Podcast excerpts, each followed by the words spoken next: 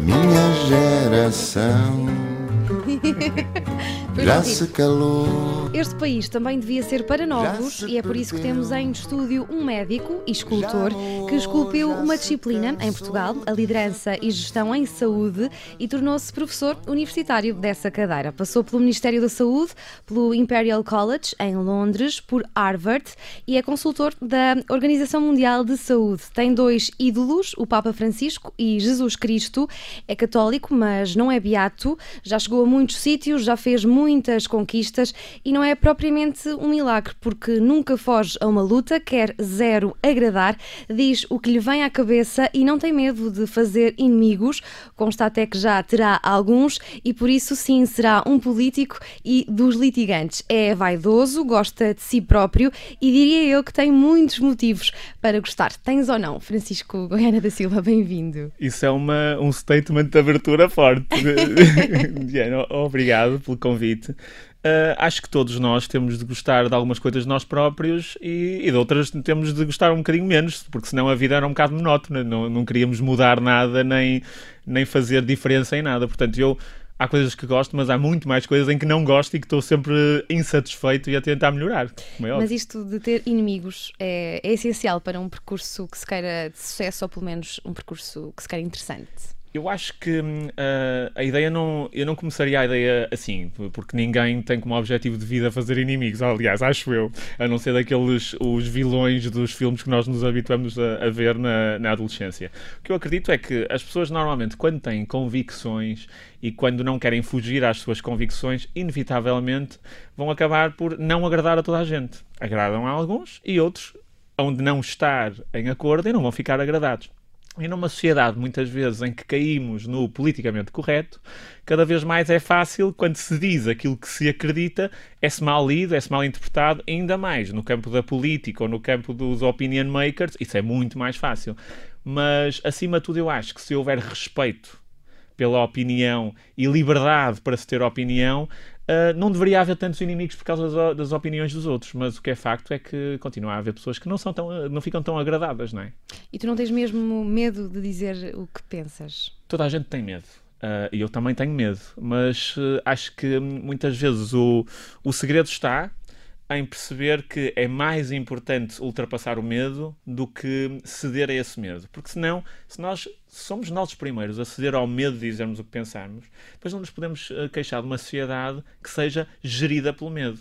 Olhamos para os Estados Unidos, olhamos para estes novos populistas. Eles alimentam-se do medo, de semear o medo. Portanto, temos de ser nós os primeiros a combater isso. Epá, isto é correto, eu acredito nisto e tenho mesmo certeza que isto está certo, ou pelo menos tenho essa convicção. Então não vou dizer porquê, porque tenho medo. Isso é o início do fim disto tudo, não é? E em que situações é que dás por ti a praticar a autocensura? Uh, situações em que dou por mim a praticar autocensura. Eu acho que todos nós também temos de ter noção de que aquilo que nós dizemos e aquilo que nós defendemos pode ser defendido de várias formas. De formas mais agressivas, de formas menos agressivas. E muitas vezes, quando eu costumo dizer, quando eu tenho 100% de certeza de alguma coisa, é sinal que eu tenho de pensar nessa coisa mais três ou quatro vezes. Porque é muito raro uh, a vez em que nós podemos estar 100% que estamos, uh, podemos ter 100% de certeza que estamos certos. Portanto, costumo dizer que tento fazer, eu uso esta palavra, mastigar. Mastigar os artigos que escrevo são mastigados várias vezes. Adoro pedir ajuda a amigos meus, normalmente os mais diferentes de mim, para dizer assim: olha, diz-me lá o que é que tu achas disto. E, e, há sempre alguma coisa que muda, porque quanto mais inclusivo é o teu pensamento, quanto mais tu falas com pessoas, e é, é por isso que é mesmo importante conhecermos gente, viajarmos, sairmos da nossa zona de conforto, mais maduro e mais integrador pode ser, vão ser as tuas opiniões. E mas, partida, mas tens conselheiros? Uh, não, não tenho conselheiros. Tenho amigos. Toda a gente tem amigos uhum. e acho que uma das, uh, das características dos amigos, de facto, é fazerem-nos ter noção daquilo em que nós somos menos bons, aquilo que eu te dizia, aquilo em que nós podemos melhorar. E eu tenho uma, uh, uma mania, por assim dizer, que é e posso dizer, porque orgulho muito disto, há sempre alguma coisa nos meus amigos que eu tenho de admirar muito. Pronto, é, há quem possa pensar que isto é um, uma perspectiva utilitarista da amizade. Eu não acho. Eu acho que um amigo tem de fazer sempre de nós pessoas melhores do que aquilo que nós somos. E portanto, os meus amigos acabam por, de uma forma ou de outra, fazer isso, não é? Porque chegam, ou são muito diferentes de mim, ou têm características em que eu sou péssimo, e portanto, só por estar perto deles acabo por ser melhor e, portanto, não são conselheiros, são pessoas que fazem de mim melhor. Tu no, estiveste no Ministério da Saúde, uh, entraste lá com apenas 26 anos, a convite do ex-ministro Adalberto Campos Fernandes, chamavam-te atrevido. Porquê? És atrevido? Um, na altura, uh, isto no, esse nome nunca me foi chamado diretamente na cara, mas corria. Achavam-te atrevido. Mas, corria. mas quem é aquele atrevido? Um, acho que sou atrevido, mas eu não vejo o atrevimento como uma coisa negativa. Eu acho que as pessoas têm de ousar. Eu vejo como, o atrevimento como ousadia, de facto. Se não forem os mais jovens, se não for esta a nossa geração de Ana a ousar dizer as coisas em que acredita, quem é que vai dizer? Vamos deixar isto para os outros todos. Para os de 40, 50, 60 anos, porque eles que já estão a dizer o que acham há 30, 40, uh, 30 e 40 anos e que, portanto, vai ser sempre a opinião deles que vai prevalecer. Nós temos de ousar dizer aquilo que achamos e muitas vezes nós achamos coisas diferentes. Não, precisa, não podemos ter medo, temos de ousar.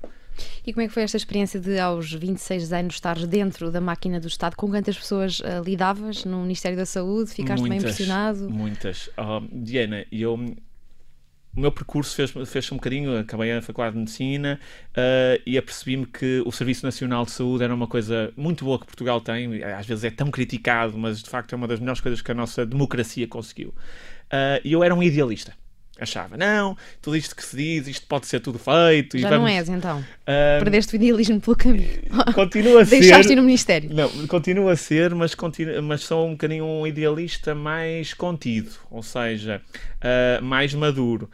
Um, porque, de facto, apercebi-me que há coisas e há problemas que não são assim tão fáceis de resolver. Uh, e quando cheguei ao Ministério, eu achava que era tudo possível. Vamos fazer o SNS 100% público, 100% eficiente e duradouro e vamos fazer isto rápido. E de facto eu percebi-me que o Estado é uma máquina enorme, pesada. Eh, muito pesada, em que a mudança demora muito tempo a acontecer e, em particular, na saúde, uh, é uma área em que tudo aquilo que é muito inovador, apesar de nós acharmos que é na, na, medicina que acontecem as grandes inovações, política de saúde, tudo aquilo que é muito disruptivo, muito inovador, cria imensos anticorpos. Porque, hum, e, e este fenómeno explica-se. Porque na saúde nós tivemos um grande marco uh, para Portugal, que foi a criação do Serviço Nacional de Saúde, e na altura foi feito por jovens. ok? Uh, jovens atrevidos e que tiveram a ousadia de, primeiro, de questionar uma ditadura e depois de questionar se seria ou não exigível a uma sociedade decente que a saúde fosse acessível a todos e que não fosse uma sociedade como os Estados Unidos, em que quem não tem dinheiro para pagar a saúde morre. Isso é uma sociedade decente? Nisso eu prefiro mil vezes viver em Portugal. E portanto, o que aconteceu é que essas pessoas eram, foram fantásticas e devemos-lhe imenso. Só que, infelizmente, essas pessoas eternizaram-se nos locais de poder. São as mesmas desde então? São as mesmas desde então. Então, o que é que acontece aqui? Como será fácil para qualquer pessoa que nos ouve perceber, a capacidade de inovação a capacidade de trazer ideias novas, de sair do espaço de conforto, não é a mesma uma pessoa que tem 20 ou 30 anos de uma pessoa que tem 50 e 60 anos, não é? Eu acredito que é importantíssimo nós termos equipas em que temos as duas dimensões. Uh, a dimensão mais da experiência, das pessoas que já lá estiveram, been there, done that, não é? Uh, mas a, a, a juventude. E acredito que normalmente para uma empresa ou uma instituição tão grande como o Serviço Nacional de Saúde a ser bem sucedida, nós temos de ir buscar os exemplos das grandes empresas, grandes entidades que foram bem-sucedidas ultimamente. E essas são as grandes empresas tecnológicas, por exemplo, em que quem tem estado à frente são, é malta muito nova. Vamos ver os ministros e os governos dos países nórdicos, também são tão referência para nós. A média de idades é muito mais reduzida do que a nossa. No outro dia estive a fazer as contas da média de idades dos nossos governantes. É mais de 55 anos, não é? Uh, a representação de pessoas, ministros com menos de 30 anos do governo, é zero. Ministros com entre 30 e 40 é muito reduzida, 10%. Portanto, há aqui qualquer coisa que está a faltar. Eu acho que é essa energia para pensarmos o que é que nós queremos para a nossa geração. Porque, ao final das contas, são sempre essas pessoas, os mais antigos, os mais experientes, a estarem nos lugares. Será que nós estamos mesmo representados? Será que alguém está mesmo preocupado em que haja, haja saúde para daqui a 20, 30 ou 40 anos, ou estamos só preocupados em que haja saúde para os próximos 4? Vamos resolver aqui os problemas, pá, tapamos este buraquinho, aquele buraquinho e pronto. Para estes 4 anos já está resolvido. Quem vier atrás que fecha a porta. E eu acho que foi um bocadinho isso que eu me apercebi que faltava e havia duas formas de estar. E normalmente eu costumava dizer que no Ministério da Saúde, quem quer lá ficar muito tempo, se não fizer grandes ondas, é a melhor coisa que tenho a fazer, porque não chateia muita gente, aquele tipo até é simpático, não chateia, não... E não te identificaste minimamente não. com isso? E, é, e lá está, era a decisão entre ter medo ou fazer aquilo que era certo para a nossa geração. E eu tentei sempre optar pelo, pelo segundo e, e, criar ondas e questionar. Então, e havia uma coisa que me dava muita liberdade, que era de facto eu tinha vindo de fora, de Londres, não é? ou dos Estados Unidos, e não conhecia ninguém. Destas pessoas muito antigas eu não conhecia, pá. E portanto, quando as pessoas entravam na sala, este é o excelentíssimo, pá, para mim era, olá, como está? E eu fazia, não tinha medo de fazer as perguntas. Ah, isto faz assim há 30 anos, mas porquê? Olha, mas isto não faz sentido nenhum quem é que é este fedelho? Quem é que ele pensa que é para vir questionar agora aquilo que se faz assim há 30 anos? Não, eu acho que é mesmo importante às vezes perguntar porquê? Porquê é que se faz assim? Porquê é que são estas as prioridades? Mas não houve ninguém que te apoiou nessa tua... Claro que houve. Claro que houve. Uh, e, não e seria muito injusto dizer o contrário. Tenho de falar de duas pessoas. Parece um bocado clichê, mas vou falar delas uh, com toda a liberdade que agora tenho para falar delas. Uma delas foi a pessoa que me convidou. Porque também é preciso ter alguma coragem para uma pessoa que é recém-nomeada ministro, dizer assim: não, eu vou buscar este tipo que é completamente fora do sistema, está lá fora e até não tem muitas papas que na era, língua. Era teu professor, não é? E tinha sido meu professor na Faculdade de Medicina. Portanto, o ministro Alberto Campos Fernandes, professor Alberto Campos Fernandes, primeiro, tenho de lhe dar uh, também esse agradecimento, que é uma das pessoas mais capazes. E, não, e isto é consensual, não há ninguém que diga muito o contrário mais capazes a nível de preparação intelectual, preparação a, nível de experiência, que nós temos na área da saúde. Simplesmente não temos recursos para fazer o que era preciso. Lá está. O sistema impediu. E a segunda pessoa foi a pessoa com quem eu mais trabalhei, que foi o secretário de Estado adjunto da Saúde, que era o Fernando Araújo, que era, ficou conhecido como secretário de Estado da Sugar Tax e da Prevenção, que era aquilo em que eu acreditava. Portanto, eu, eu encontrei alguém em que, que é muito bom e é, e é preciso muita sorte, uma pessoa que trabalhava comigo, que era um líder, era, era o meu chefe, não lhe chamo chefe porque ele não era um chefe, era um líder, mas que acabou também por me dar sempre a liberdade para dizer assim, Francisco, se tu acreditas nisto, se isto é correto, vamos. Pá, ah, mas vai haver aquilo, aquilo outro, e vamos ter esta oposição e aquela pessoa não gosta. Vamos fazer. E, e deu-me sempre aquela coisa de amigo, que hoje em dia é um amigo meu, que era, ok, às tantas isto podíamos fazer em dois dias e rebentávamos com isto tudo. Mas vamos fazer uma coisa mais inclusiva, vamos demorar dois meses, mas chegamos lá na mesma. E essa calma, essa maturidade, também a adquiri. Agora, tenho percebido, Diana, que uh, o Serviço Nacional de Saúde não é uma coisa garantida. E isso é uma das coisas que talvez me tenha transformado mais ao tendo passado, visto por dentro. E tendo visto aquilo que nenhum político quer dizer. Porque não é popular, que é isto não é sustentável durante muito tempo. Já vamos ao Serviço Nacional de Saúde. Queria só eh, esclarecer os nossos queridos ouvintes que o Francisco Goiânia da Silva não tem qualquer filiação partidária, é um independente e dois pontos altos uh, a assinalar a tua passagem uh, pelo Ministério da Saúde foi a taxação dos refrigerantes uh, e a redução do volume dos pacotes de açúcar e do café. Bebeste café há pouco e eu vi que não puseste açúcar e foste também um, do, um dos responsáveis por trazer o diretor-geral da Organização Mundial de Saúde a Portugal pela primeira vez em 20 anos. Sempre é possível mudar um bocadinho o mundo através do Ministério da Saúde ou não? Nós tínhamos um convidado a semana passada que dizia que não queria ir para o Ministério da Saúde, apesar de ser médico, ter uma, uma vocação política forte, porque lá não era possível fazer nada. Uh, conheço o, o vosso convidado da semana passada, dou muito bem com ele e não concordo. Uh, aliás, uh, eu acho que é muito importante nós termos noção um bocadinho da história, porque quando não nos esquecemos da história, esquecemos um bocadinho de onde vimos e voltamos a cometer os mesmos erros. E de facto, há, há, alguns anos atrás, largos anos, houve um tipo que era um grande pensador, um grande professor de medicina, que era o professor Miller Guerra, da Faculdade de Medicina da Universidade de Lisboa, que escreveu o primeiro relatório das carreiras médicas, que era aquela, o livro que dizia como é que vão ser os médicos, como é que nós vamos levar o país e a saúde ao next level.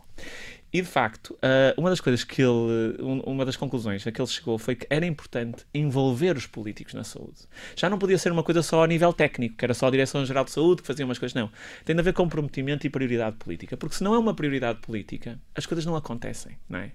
E portanto, eu acredito que de facto, desde então, e desde que esse, eh, era, esse grupo de médicos chegou a essa conclusão, de facto, a saúde teve de ser uma prioridade. Senão não tínhamos um Serviço Nacional de Saúde. Se a saúde não tivesse sido uma prioridade política, por muitos médicos que houvesse, que soubessem que havia gente a morrer uh, às carradas porque não tinha acesso a cuidados básicos de saúde, nós continuávamos a ser a selva.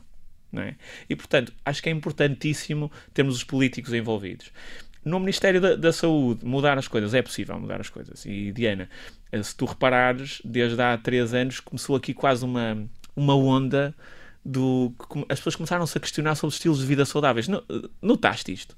Que agora as pessoas já sentem um bocadinho peso na consciência de não serem tão ativas ou de deitarem Mas isso, o, o açúcar isso no é café. responsabilidade do Ministério da Saúde ou do Instagram?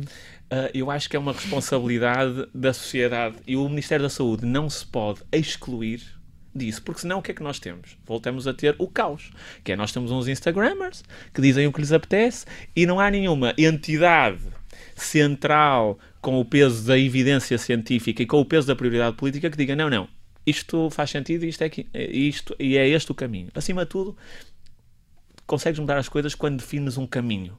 Qual é que é o caminho? E se reparares, quando as pessoas sabem qual é que é o caminho e a visão para, para a saúde, tudo é, tudo é mais fácil, porque faz sentido agora. Quando tens uma, um, uma manta de retalhos de medidas. Olha, hoje é exclusividade dos médicos. Ontem vamos acabar com os PPPs. Uh, amanhã somos contra os privados. É assim umas coisas vão surgindo. Falta alguma coisa que seja agregadora. Para onde é que nós vamos? Porquê é que, porquê é que isto surge? E é isso que eu acho que é importantíssimo.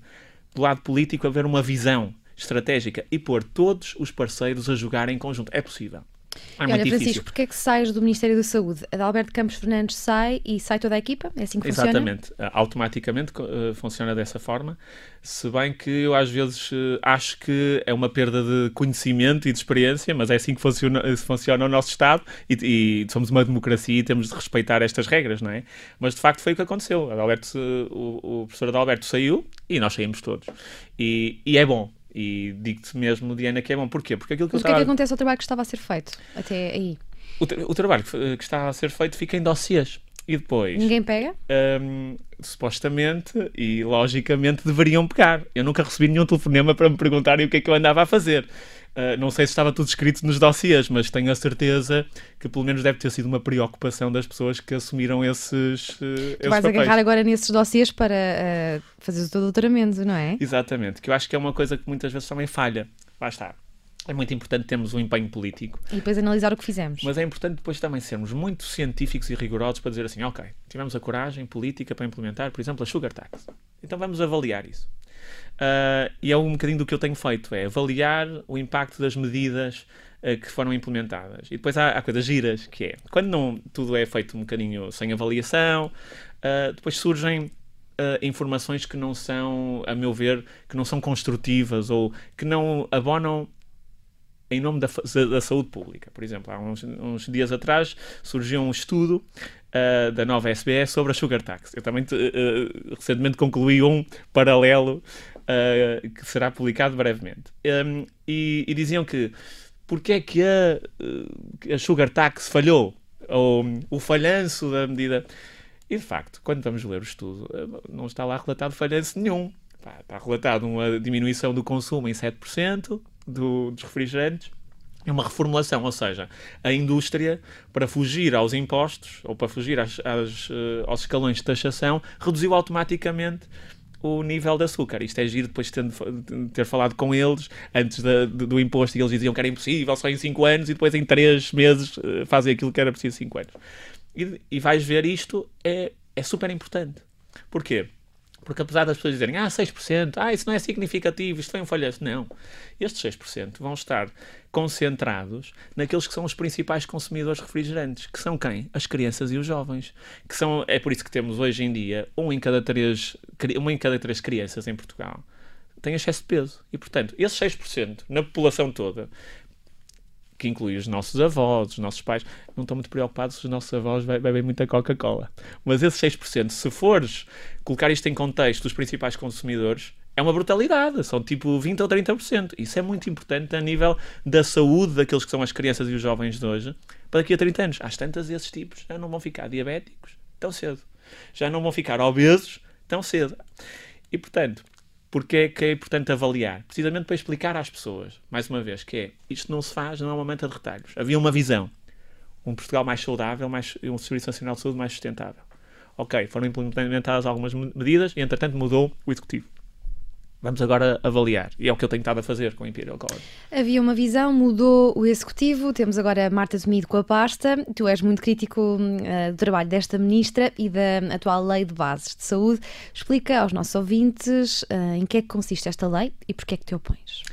Um, primeiro, eu acho que todos temos de ser críticos, isso não é, uma, não é necessariamente uma coisa negativa. Acima de tudo, temos de ter sempre consideração, eu tenho imensa consideração por quem aceita estas missões de, ministeriais. Eu vi o quão uh, abs absorvente é uma, uma responsabilidade destas e o quão, o quão de responsabilidade social é preciso para se dizer assim, bem, eu agora durante os próximos anos eu vou abrir mão da minha vida 24 horas por dia, 7 dias por semana e vai ser esta a minha missão. Portanto, acima de tudo, eu tenho muita consideração por qualquer pessoa que assuma uma pasta como estas e neste caso sendo a Ministra Marta Temido pela Ministra Marta Temido.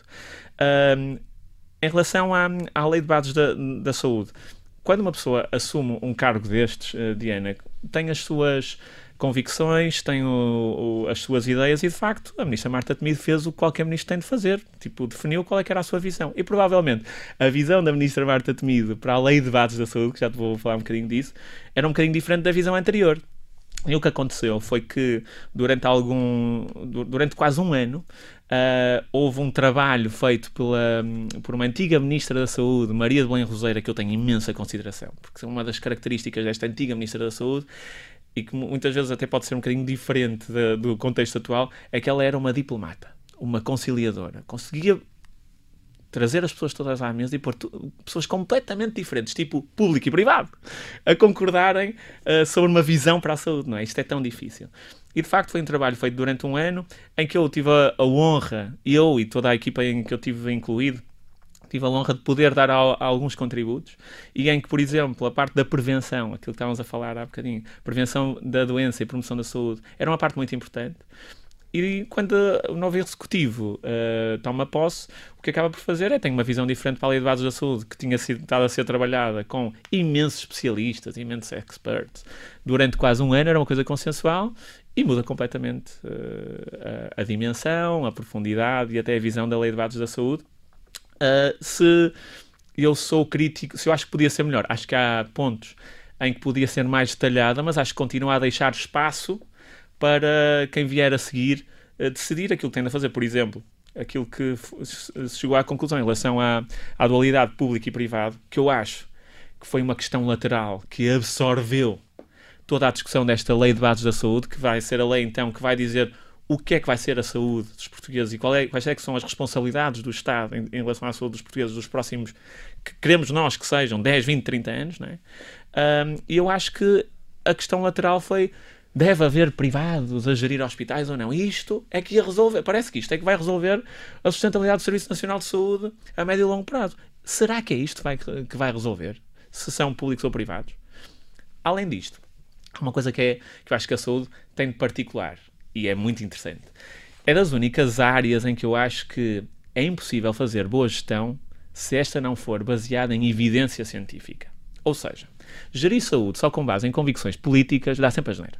Pá, basta olhar pelo mundo fora e vemos os indicadores que surgem, quer do, uh, quando as convicções, ideologias são de um lado, quer como são do outro. E nós sempre fomos mais balançados. Um, desde há alguns anos, tanto o público como o privado complementavam-se. E os atuais indicadores de saúde que nós temos, que são alguns deles bastante bons, tipo, as pessoas vivem mais em Portugal do que no resto da Europa, a nossa taxa de mortalidade infantil é muito mais reduzida, são responsabilidade de um trabalho conjunto de todas as partes. Não é? Agora, quando chegamos e dizemos assim, não, mas eu agora, a minha convicção é que isto tem de ser tudo público, porque sim. Pá, mas onde é que está a evidência científica disso? Quando temos, por exemplo, uma, um hospital que era a PPP de Braga, que quando vamos comparar em termos da qualidade dos hospitais do seu grupo, até foi o, primeiro no ranking. Qual é que é a justificação Diana para me dizerem assim, ok, então amanhã vamos acabar com isto tudo.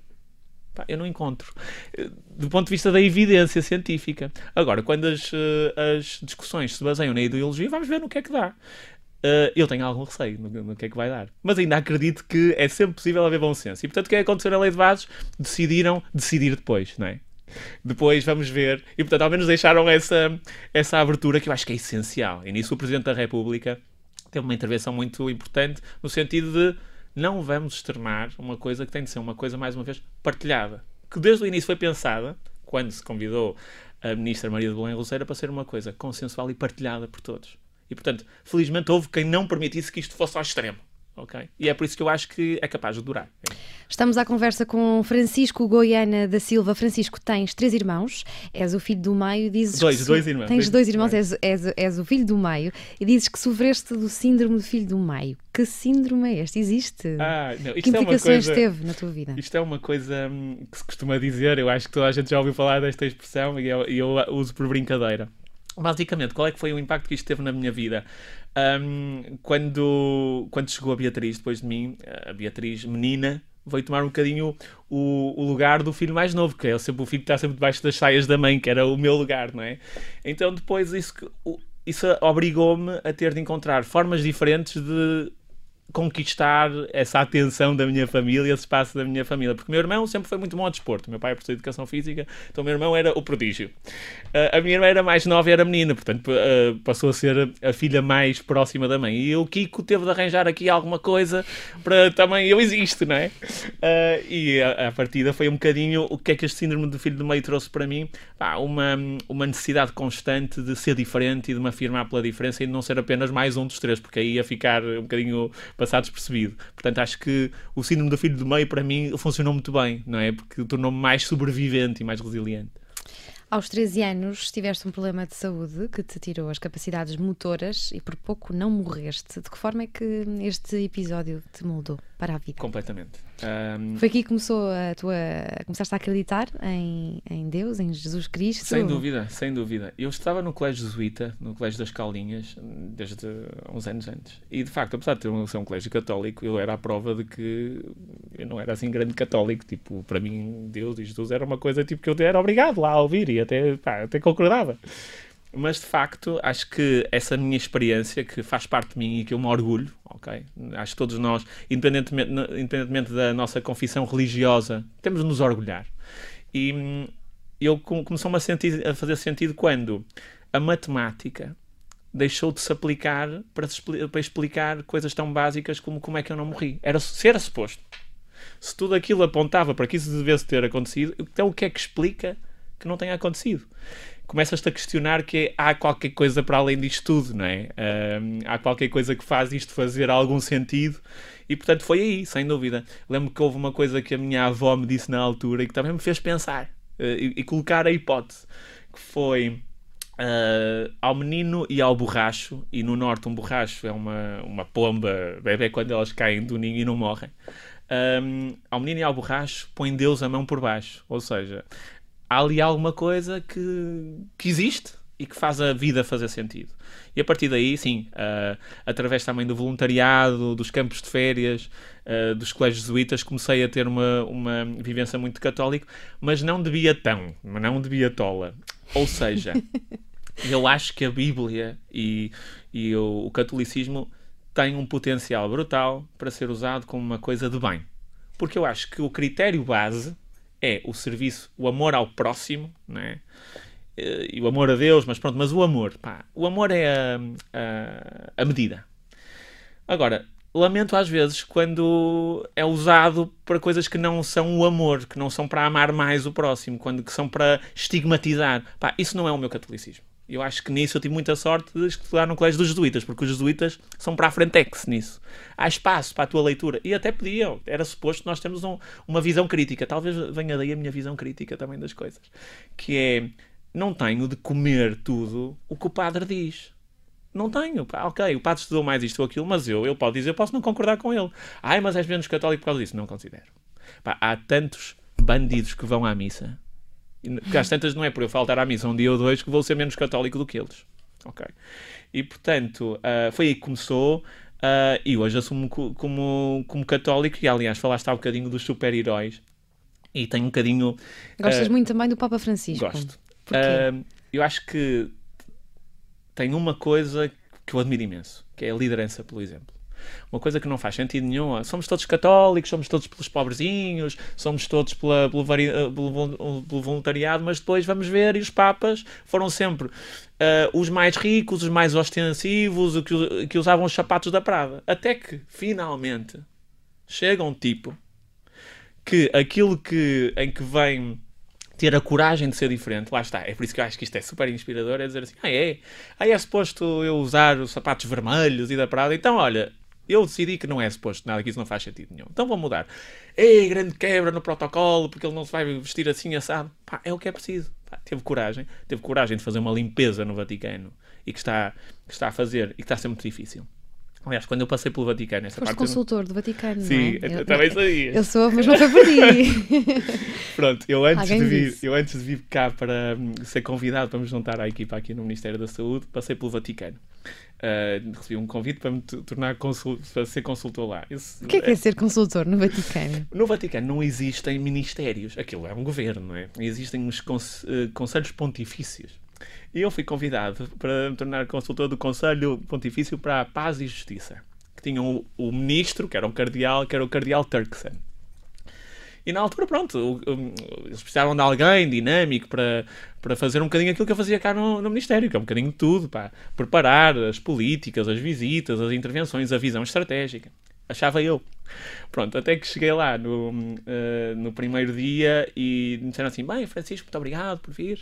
Pronto, temos aqui uma grande missão para ti, enquanto consultor, que é a tua primeira grande missão é digitalizar o gabinete. Podes começar por estas faturas, pôr tudo numa folha de Excel. Eu disse assim: Bem, eh, eu tive a estudar tipo, para ser médico, para fazer um mestrado e agora vou passar as faturas para o Excel. Às tantas não é bem isto, mas vamos dar o, o benefício da dúvida. Depois, passado um mês, quando recebia o convite do ministro Adalberto, decidi que Portugal era um Voltarias. chamamento mais E o que é que o consultor Francisco Goiana da Silva diria da nomeação de Tolentino Mendonça como cardeal?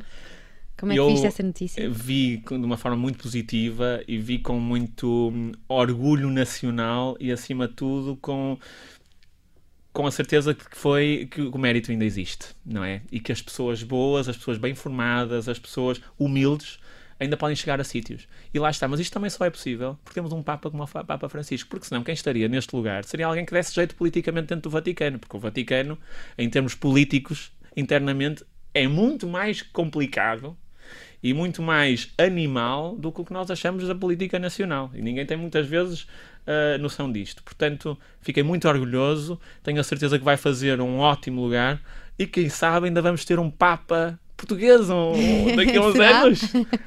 Passa, a ser, passa a ser elegível. Eu vou pegar nesta tua ideia de, de humildade para te citar.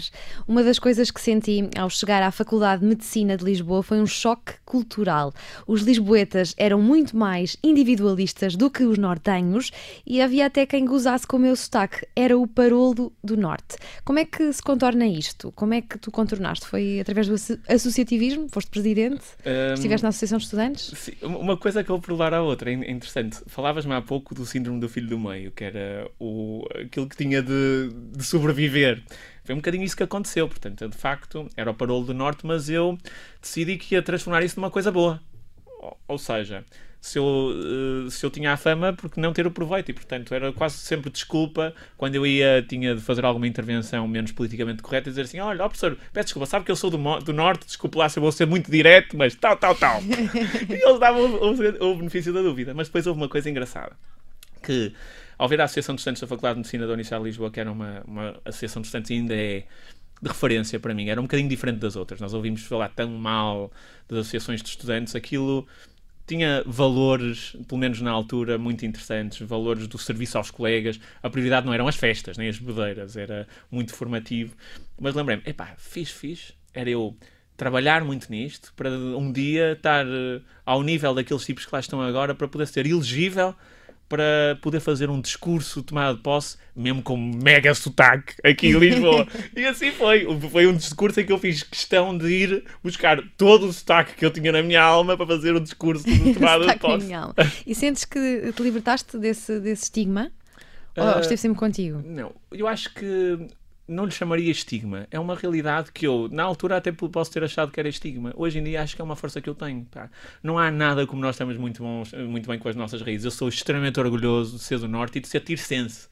Ah, na, na faculdade começou a, a até a ser uma piada que eu via com muito bons olhos e que me ria imenso que era eu era o Santo Tirso e Santo Tirso é lindo porque eu estava sempre a dizer pá, mas Lisboa é fantástica mas Santo Tirso é que é lindo. E portanto vi isso e vejo isso como uma força. São as minhas Mas o que eu raízes te perguntava é se começaste a sentir respeito de- da parte dos que te eh, menosprezavam. Hum, não diria respeito, espero, eh, espero que tenha pelo menos tido algum impacto nas pessoas que eram como eu e que tiveram o medo à chegada como eu tive e que se sentiram desamparadas como eu estive. A verem assim, epá, afinal, não... há aqui alguém parecido comigo. E, portanto, espero pelo menos ter eh, criado uma, um contexto mais favorável às pessoas que chegavam sozinhas. E ainda há muita gente que chega sozinha à faculdade. Eu gostava de introduzir aqui dois nomes, João Lobantunes e Daniel Sampaio, dois mestres no teu percurso. Como é que é ter a honra de conviver com pessoas desta estatura intelectual e humana? É mesmo uma honra. Uh, e lá está, quando cheguei à Faculdade de Medicina foi uma das coisas que me assustou. Afinal, estas pessoas que eu ouvia na televisão Existem. existiam mesmo, estavam ali, de pele carne um, E aí jogou muito a meu favor o, a lata do Norte. Que era ir lá e dizer assim: bem, eu vi-os na televisão, mas o que eu gostava mesmo. É de ser vosso amigo. É de ser vosso amigo, de poder chegar a casa, a sentir-se aos, aos, meus pais e dizer: olha, pai, eu até fui tomar café com os Malabantunes. Portanto, um, um, inicialmente inicialmente foi um bocadinho lata, mas eu acho que eles, uh, começando pelo professor Labantunes, na altura, deve ter achado piada. Ah, disse assim: pá, quem é que é este miúdo que quer vir aqui falar comigo? Mas bora lá. E acabei por, uh, por levar muito nas orelhas do professor João Labantunes, porque era uma pessoa muito incisiva. Olha, era exatamente isto que nós estamos a falar há bocado, não ter medo de dizer as coisas. Pá, ele tinha uma, uma coisa que eu adorava dizer que é. Ele já, pode, já podia dizer tudo aquilo que achava e era super respeitado e dizia muitas coisas muito politicamente uh, incorretas, né? Uhum. E portanto, aprendi com ela o que é muito importante a, a dizer a verdade.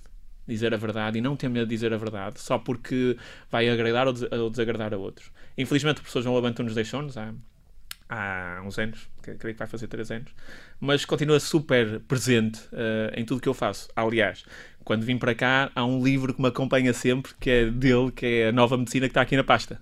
Sempre que venho falar de saúde e medicina, é uma... lembro-me dele e lembro-me daquilo que ele defendia.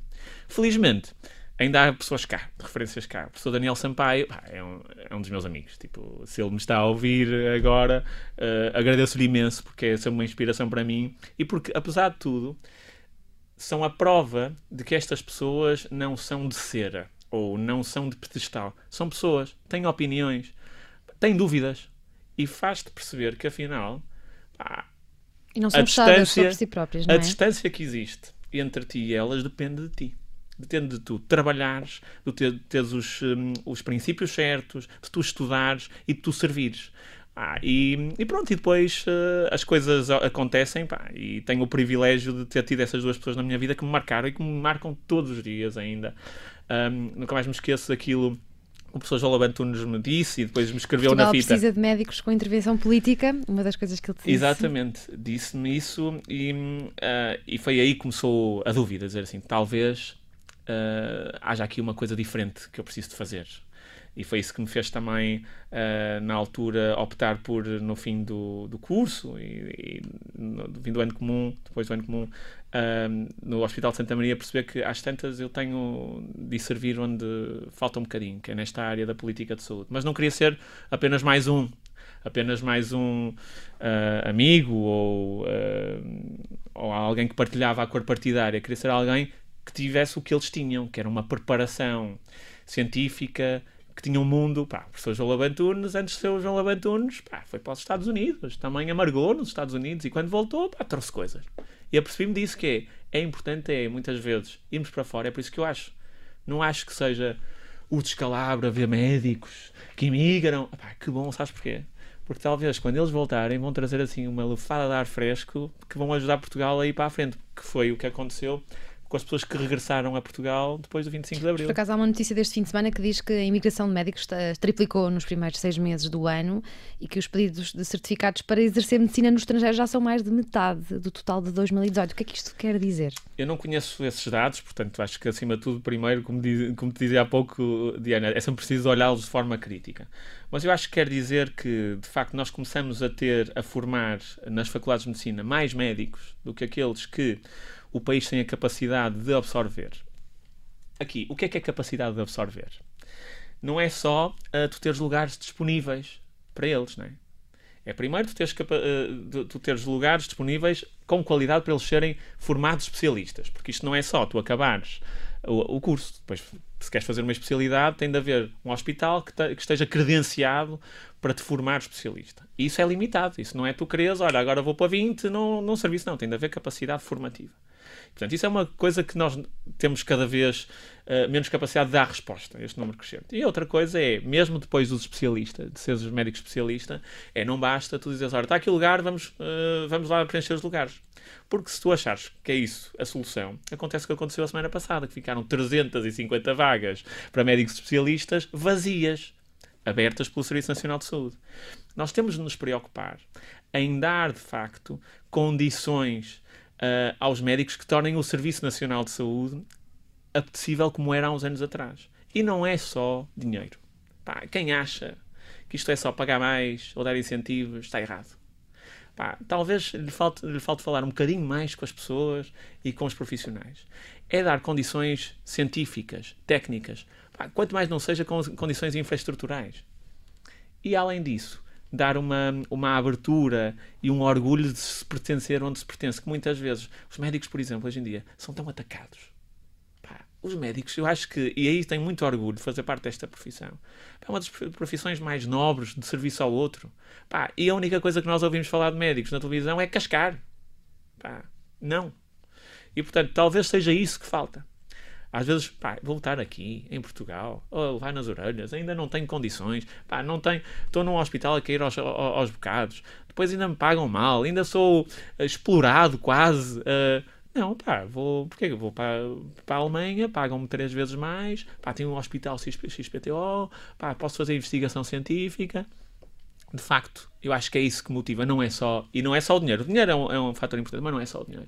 O curso de medicina e a medicina é como que um namoro. Primeiro tens de achar outra pessoa interessante, depois apaixonam-se e começam a namorar. Mas só quando passa a paixão, quando começas a conhecer os defeitos todos do outro e mesmo assim queres ficar, é que nasce um vínculo maior, o amor. Há muitas pessoas que querem uh, ser médicos e querem uh, chegar ao curso de medicina, mas muitas vezes não têm média. De que outra forma é que se poderia avaliar? Entrada num curso de medicina, sem ser a média? Eu sou super crítico da forma de entrar nas faculdades de medicina em Portugal, principalmente porque eu vi outras formas de se fazer este acesso. Eu acho, costumo dizer que a forma de seleção dos estudantes de medicina uh, para as faculdades de medicina portuguesas é uma é terceiro mundista. E nós temos de deixar de nos querer ou de nos contentar em uh, compararmos com os países de terceiro mundo e com aquilo que é opa, médio. Vamos ver quais é são os melhores países em termos de, das faculdades de medicina e da formação médica. Nós somos muito bons, mas se nós queremos estar nos melhores, Inglaterra, onde eu tive. Não há nenhum estudante de medicina que entre numa faculdade e que não tenha uma entrevista. Ai, mas não podemos fazer entrevistas em Portugal. Porque vai haver uma cunha e que alguém vai conhecer outra pessoa. Quando nós deixarmos de fazer as coisas certas, só com medo que outro passe ou que outro faça uma trafolhice, está tudo ao contrário. Como é óbvio, tem de haver forma de nós avaliarmos as competências humanas de um estudante de medicina, porque é isso que eu acho. Eu acho que não há vocação para a medicina. Há predisposição ou condições básicas que predispõem uma pessoa a vir ser um bom médico. E essas condições são princípios. São princípios de humanidade, de caridade, de serviço. E isso, isso avalia-se de forma mais ou menos objetiva. Mas há quem o faça e o faça muito bem. Vamos ver quem é que faz isto das melhores formas. Estados Unidos, Inglaterra, porque na, na parte da formação universitária fazem-no muito bem. Aqui em Portugal, não. Aqui em Portugal é quem tem a melhor nota e o resto depois uh, vê-se. Não. É, uh, temos de mudar até nisso. Estamos com muito pouco tempo, peço que sejas o mais sintético possível nas próximas perguntas. Uh, queria entrar num tema que te é muito querido, o Serviço Nacional de Saúde. És um acérrimo defensor do SNS, apesar de reconhecer falhas. O que é que o nosso sistema de saúde pode ensinar a outros países e o que é que nós podemos aprender com outros países? Muito rapidamente. Muito rapidamente. Uh, se olharmos para os indicadores, Diana, Uh, vemos que desde 1979, criação do Serviço Nacional de Saúde, até à data atual, nós conseguimos ter uma redução brutal de, da taxa de mortalidade infantil, por exemplo, uh, e conseguimos ter um aumento brutal da esperança média de vida, ou seja, as pessoas vivem mais em Portugal até do que a média dos países europeus. Isto é sinal que nós temos, passamos a ter uma grande capacidade de tratar as pessoas, tratar as pessoas melhor e de prevenir uma série de, de doenças. Por exemplo, a vacinação tem um grande impacto nisto também, ok? Já não se morre de sarampo, se bem que agora em Portugal há algumas uh, evidências assustadoras a nível, não é só em Portugal, a nível europeu. E, portanto, acho que o que nós temos a ensinar aos outros é precisamente quando nós democratizamos o acesso à saúde, uh, através de contributos, tipo de impostos, as pessoas vivem mais, a, a, economia prospera, porque dinheiro investido na saúde é dinheiro que depois se vai manifestar e se vai multiplicar na economia. As pessoas são mais produtivas, vivem mais, trabalham mais, uh, são mais um, operacionais para servir a, a sociedade. Aquilo que nós temos a aprender com outros países, evidência científica, mais uma vez, que é assim. Temos a aprender com outros países que saúde gerida com base em ideologia, muitas vezes, ou a maior parte das vezes, resulta mal Portanto, às vezes vamos aprender isso, que é aquilo que nós temos de bom é que ao longo do tempo não temos só gerido com base em ideologia, temos gerido com base em evidência. Pá, não vamos perder isso, por favor. Para ti, o inferno é se depois da morte o eu que fomos e o eu que poderíamos ter sido tiverem de partilhar um quarto para sempre. Como assim? Um, eu costumo dizer, Diana, que, e principalmente na nossa, para a nossa geração, que nós só, só nos arrependemos verdadeiramente daquilo que não temos coragem de fazer quando temos um desafio, quando temos uma, uma oportunidade, dizendo assim: não, eu prefiro ficar aqui na minha zona de conforto, não vou fazer. E, e o que é que acontece? Tu ficas sempre com aquela ideia do e se? Opa, e se eu tivesse feito? Por outro lado, se tu aceitares o desafio, a pior coisa que te pode acontecer é vai correr mal e tu vais aprender alguma coisa. E já não tens isso, é eu fiz isto e por acaso correu mal. E portanto, acho que tenho isso como moto para me fazer sempre sair da zona de conforto. E nunca, sempre que eu começo a ficar demasiado confortável, a achar que domino demasiado bem as coisas, está mesmo na horinha de eu sair, de eu mudar, de eu me ir embora. Por isso é que foi, teve mesmo na horinha de eu também sair do Ministério da Saúde. Às tanto já estava a ficar um bocado confortável demais. Acho que mais gente formatada para pensar igual não faz falta. Outro dos teus motes. É assim na vida ou só na saúde? Uh, é assim na vida, por isso é que eu estava a dizer, Diana, por exemplo, nos meus, nos meus amigos, é um grupo muito, de pessoas muito diferentes. Por exemplo, tenho um tipo que é o Daniel Sampaio, que tem 70 e muitos anos. Procuro pessoas extremamente diferentes de mim, uh, porque é isso que, faz, que, que me enriquece. Viveu em Genebra, Roma, Moscou, Londres, Rio de Janeiro. Kiko, para os amigos, escreveu dois livros infantis e financiou mestrado em Londres a vender arte feita pelo próprio. Adora dar aulas e começar projetos. Detesta pessoas que não fazem nem deixam fazer. É um sobrevivente e um lutador que vai estar na linha da frente daquilo que é a política da saúde em Portugal, numa posição de liderança. É o estudante com maior potencial de ganhar um prémio Nobel, garantem os colegas de curso do Imperial College, para onde voltou voltou, desta vez para iniciar um doutoramento. Foi o primeiro português, o primeiro jovem português com menos de 30 anos a participar no encontro anual de Davos em 2014. Tem muita obra publicada na comunicação social, não será por isso difícil encontrar o pensamento de Francisco Goiânia da Silva, que nos fez companhia na última hora no Observador. O que vamos fazer? Estava a ficar aflita porque eu tenho imensas perguntas aqui e são okay. neste momento 10h34. E eu vou, tens... vou agora às 10h57, estou no ar. Rádio Observador. Ouça este e outros conteúdos em observador.pt/barra rádio e subscreva os nossos podcasts.